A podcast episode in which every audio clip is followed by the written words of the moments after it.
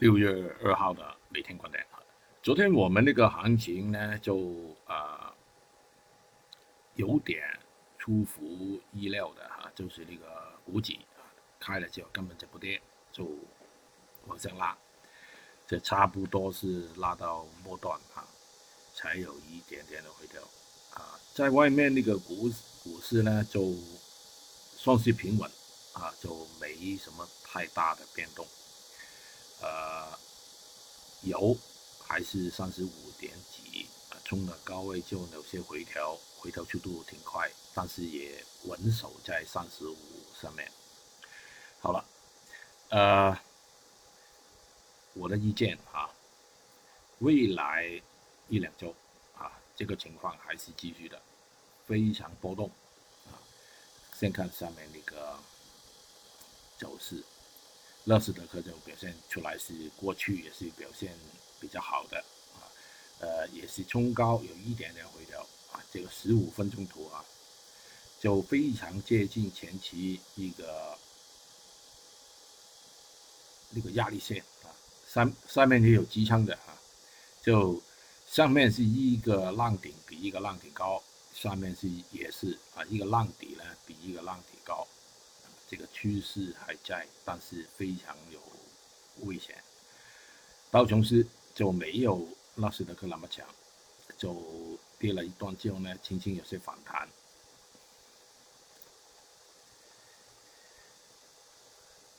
恒生指数啊，目前上面有两个压力线比较大的，我相信今天这个行情呢，就不排除有些高位，但是压力非常重。IC 啊，过去有些偏弱的，昨天那个突然来了又拉动啊，就先留意这个压力线这个范围。IH 情况就弱一点啊，就反弹的没有那么好。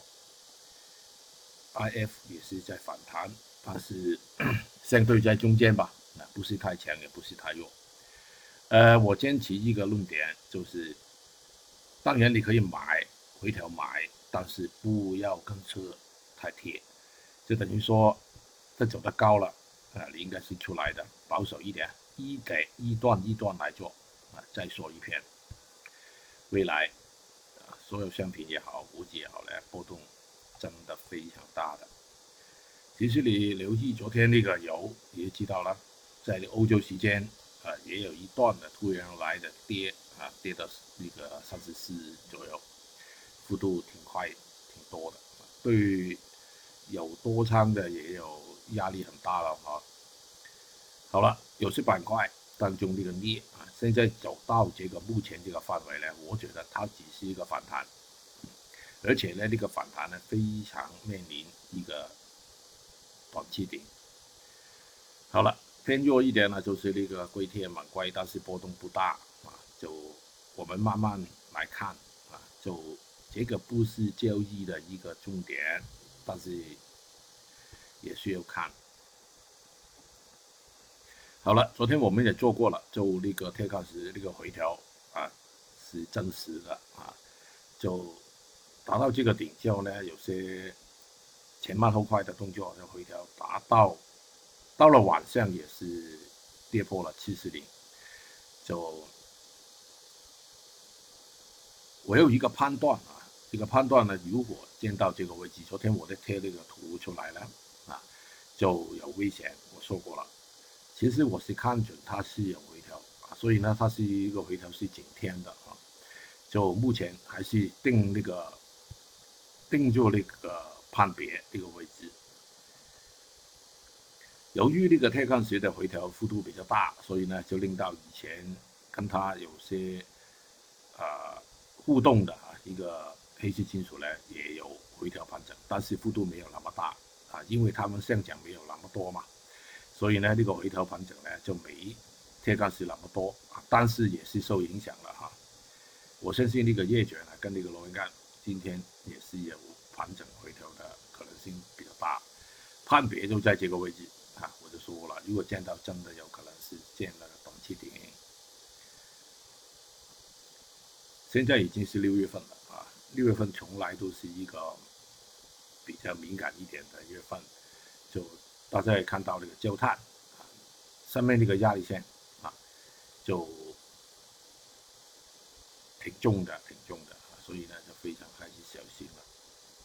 啊，这个煤就更弱一点了，昨天整天呢都在盘整。这个油目前看来不能重建三十五点，如果见到呢，今天看出来是还是在上面哈，就没有破顶，也没有见到三十五点零五。如果见到呢，进一步回调的呃概率是比较大的。下面这个是昨天晚上的三十四点几吧。